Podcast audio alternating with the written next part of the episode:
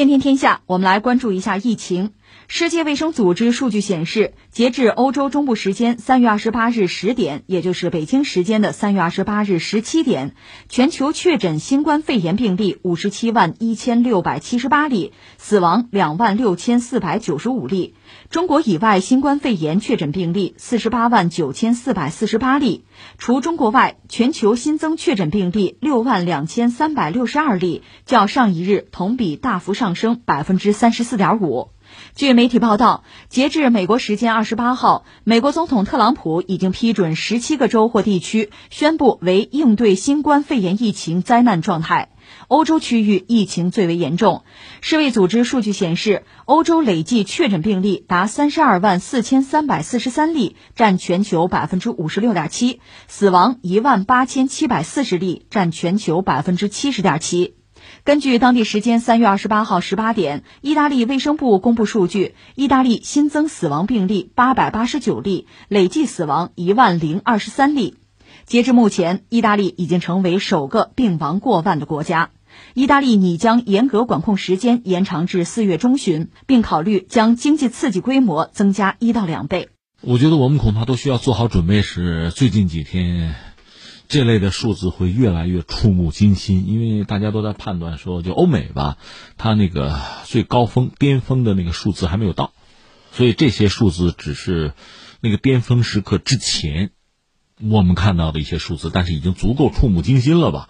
相形之下，在国内我们看到更多的还是好消息，因为我们之前也讲过吧，中国和中国之外，恰好它节奏上我们要比他们快半拍，所以现在我们是复产复工的问题。是恢复经济，甚至要拉动全球经济的问题。对他们来讲，现在正是在战役抗疫这个苦苦挣扎啊、苦苦支撑的阶段吧。你看，我们国内的消息：雷神山医院两大病区关闭，上海国家中医医疗队即将回家。另外，关于治疗一名新冠肺炎患者到底花多少钱，就平均费用是多少？最权威的答案来了：国家医保局医药服务管理司有负责人给了一个回应。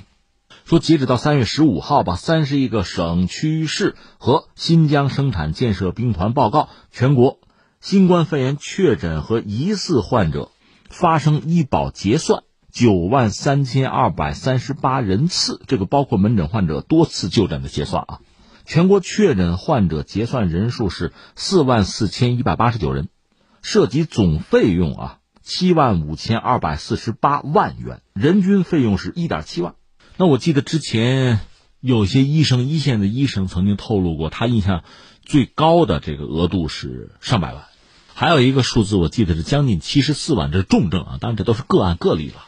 所以真的当时看了这些数据之后，发了一个感慨，就觉得，哎呀，国家强盛真好啊，为人民服务真好，而且这两点是缺一不可呀，这才是中国啊。那我们把目光投向整个世界，发现就是值得关注啊、印象深刻的事情也很多。我倒不说那些悲惨的吧，这个事儿给我印象很深，就是在以色列拍的一张照片，是一个犹太人和一个应该是巴勒斯坦人吧，穆斯林，在救护车旁边吧，是背对背在祷告，一个是面向耶路撒冷，另一个朝向麦加。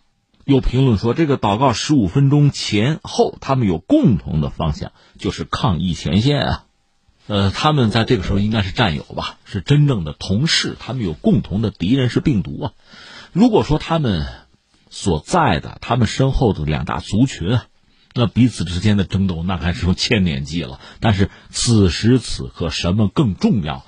他们一清二楚，因为这是人类在面临前所未有的一个巨大的挑战嘛。什么隔阂呀，什么误解，彼此之间的。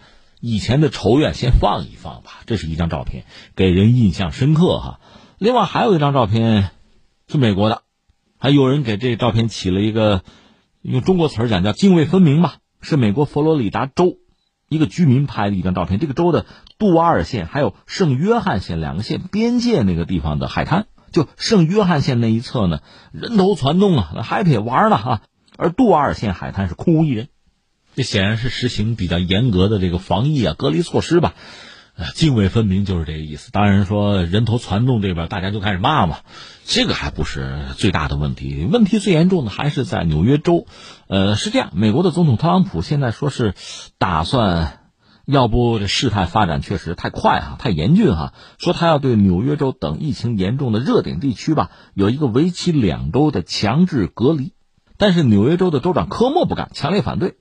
他就说这么做不行啊，不可行，而且不合法，会造成混乱和恐慌。这将是联邦政府向这些州宣战。你要敢强制隔离，你这叫宣战。然后特朗普自己就也变卦了，说没必要，没必要对纽约等三州进行隔离啊。那息事宁人的态度吧，也没有再看到特朗普想这个复活节复工的消息。但是是这样，有时候我会看看这个卫星图像哈。现在有说这个卫星图像分析美国经济有很大的麻烦，因为美国也没有公布受疫情影响最新的经济数据吧。但是卫星图像这个不会撒谎，你可以看到就是飞机在跑道闲置啊，那高速公路上没有车呀，度假村没有人呐。当然，我们刚才说佛罗里达那个地方例外啊，而且恐怕很快大家一骂，很快也就没有人了。再就是港口这个货运，货运量降下来了，没有船了嘛，这意味着就美国经济也会遭到暴击。呃，各种各样的数据吧，这个美国人喜欢各种预测吧，就是他二季度的经济数据各种预测，有说这个可能要跌百分之三十的或者更多的。另外，他现在是确诊的十二万人。在未来几天可能还会上升，上升到什么程度？我看到过各种各样的预测，因为大家使用的模型不一样吧，这个数据就很吓人了。呃，既然目前我们说还没有根据，没有到那一步，也没有必要把这个数字说出来。但看了之后，确实心里也忽悠一家伙。这就是前两天我们讲弗里德曼，呃，美国那个学者他就讲，你注意那个指数效应吧，它翻翻的上啊，非常快的。英国方面状况也很糟，他们的高官讲，反正我们的死亡人数啊，别破两万人。这就已经最好的结果了，就烧高香了。呃，我在看中国山东，山东方面有一个十五人的专家组，是飞赴伦敦了，去帮忙去了。今天我们顾不上去理啊，其实理它也是一个不完全的统计，因为事态在变化啊。我们会派大量的人到很多的这个国家和地区吧，一个是运送大量医疗物资过去，再就是有专家组进行指导吧。呃，反正现在刚刚去了英国，我们知道。至于这条新闻呢，讲的还是很严峻的这个疫情吧。那我理解，对整个人类来说，这个威胁大概真的就是，咱们是划分两头吧。一个是什么呢？还是说经济？因为经济真正要停摆的话，那也是很麻烦的事情。你下半月咋过，对吧？就是这个问题。当然，另外就是抗疫，这也是迫在眉睫，需要尽快想办法解决，就遏制这个疫情的蔓延啊。这两件事情要同时做。那说到经济呢，前两天我们也一直在关注有个 G 二零的峰会嘛，是达成了一些东西。这里面给人印象深刻的就是那五万亿，当然这个也要看呃各主要经济体抓落实。但是有一个事情我在关注吧，现在好像没有听到更多的下文，就是中国方面在这个会上我们提出来的，说到底拯救世界经济，现在以美联储为代表，说到底就是印钞嘛，量宽无限，就这个要不发钱。这个我觉得不是说没有用啊，因为火烧眉毛先顾眼前嘛。尤其像美国人这样的，他也没有什么储蓄，一旦没有工作，他下顿饭就没处吃去了。这个和一九二九年到三三年的经济危机是一样的。所以你说这个印钱发钱，这咱都理解。问题是，光这么干它不是个事儿啊，还得干点别的呀。你想，一个你疫情解决不了，复产复工就不容易做，尤其像美国这样，它是服务业呀。他因为疫情的影响，再出现一个大量的裁员，大家还是失业，失业之后不还是没有工作，没有工作还是没有饭吃吗？你光发钱，你发仨月，发六个月呀，发到十二到十八个月之后，疫苗出来吗？况且疫苗是不是人人用得起？我们也要打一个问号啊！所以你看，特朗普他的政策确实有他前后矛盾之处，他是希望抓紧复工啊，复活节就复工，还有十几天啊就复工啊，关键是复工复什么工？如果大量的企业倒闭的话。也无功可复啊！而且不管你愿不愿意啊，现在毕竟是国际化、全球化的一个产业链条、一个消费链啊，谁都不可能置身事外。所以，真的把自己的经济要提振起来的话，它还有赖于全球贸易。那你要想做全球贸易、国际贸易，那无外乎俩事儿：一个事儿叫产业链，一个事儿叫关税。所以，这次我们看到，在这个 G 二零峰会上，中国方面提出来的，你要拯救全球的经济。一个你要稳住全球的这个生产链，稳住全球的供应链这个体系，中国就明确提出来要保证世界贸易的畅通，应该开启什么呀？减免关税。那么这个美国不是不懂啊，美国现在涉及到医疗物资进口，它实际上偷偷把关税已经降下来了，他那么高的关税，谁来做这个贸易啊？他心里很清楚。但遗憾的是，目前我们并没有看到，就中国这个提议在 G 二零峰会上，一个是大家支持的程度和落实的程度没有看到。如果只是我们提，大家不响应、不呼应的话，那就没意思了。你要不降关税，这全球贸易就玩不成嘛？你玩不成，这个世界贸易没法启动啊！你没法启动，各个经济体，尤其主要经济体，那就苦苦的熬吧，支撑吧。你发钱，你能发到什么时候去啊？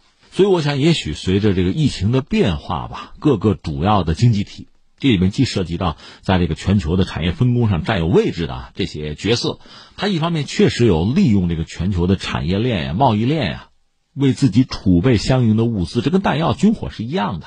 你防疫战役啊，需要这个东西，你自己又搞不出来，说白了，还有好多东西是需要向中国去买，你不启动这个产业链、贸易链怎么可以？另外，你要拉经济。那么这个战役抗疫跟战争是一样的，很多地方已经满目疮痍了，就是下半月咋过的问题。所以你要重启经济的话，全球经济又紧密的连在一起。所以你看，中国提出来的，你要保这个产业链要完整，要运行起来，这贸易不能断。同时呢，在这个当口，你减免关税吧，不要搞贸易壁垒了，这不很简单的道理吗？我个人理解呢，随着时间的推移，疫情的发展。有愿意死扛的，不干的，那您别干；有愿意干的，那和中国在一起。中国态度已经很明晰了，这是贸易，或者说这是生产。呃，这是我们说两只手嘛，这算一只手，另一只手还就是抗疫啊、战役啊。这个各个国家确实体现出了不同的风格吧。我们就讲所谓的发达国家，其实虽然说战术战略各有不同吧，你仔细扒的这个滋味也有共通的地方。作为发达国家，往往是什么特点呢？一个是它福利是比较高的，老百姓日子过得一直比较舒服吧。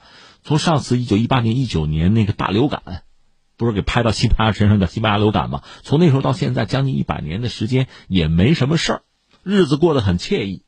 另外，西方国家往往呢，啊，福利也比较好，医疗条件也不错。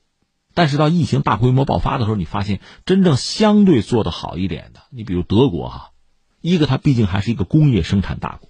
它那种高端制造业，保证它像呼吸机一类的这种产品，它是有的。它不但有，甚至还有余量去帮帮别人。再就是它的医疗体系，就公共医疗卫生的体系做的是比较到位的。说到底，它病床数相对会多一些，这可以保证什么呢？一个是感染，这个人数降不下来，但是死亡率它可以压的比较低。而很多所谓的发达国家，只是人均 GDP 比较高。但是刚才我们说的这些东西是一样没有啊，那就很悲惨了。出现这样一个局面，可能和以下几点有关系吧。一个确实和有一些民族、一些族群吧，它的传统、它的文化，甚至和宗教是有关系的。另外，再一个就是我们常说叫什么叫体制问题吧。现在有人在思考，英国这次的应对出了很大的问题嘛，所以有人就这个算账啊，算到撒切尔夫人当年上个世纪八十年代，算到撒切尔夫人头上去了。那个时候，英国政府确实也面对很大的挑战吧。这个问题，全球的政府，包括中国政府，都是面对的。什么呢？你要是政府强责任，你承担的责任多，那你支出就多呀。那你政府得想办法花了钱，得有钱啊。那你政府没钱，那预算就赤字啊。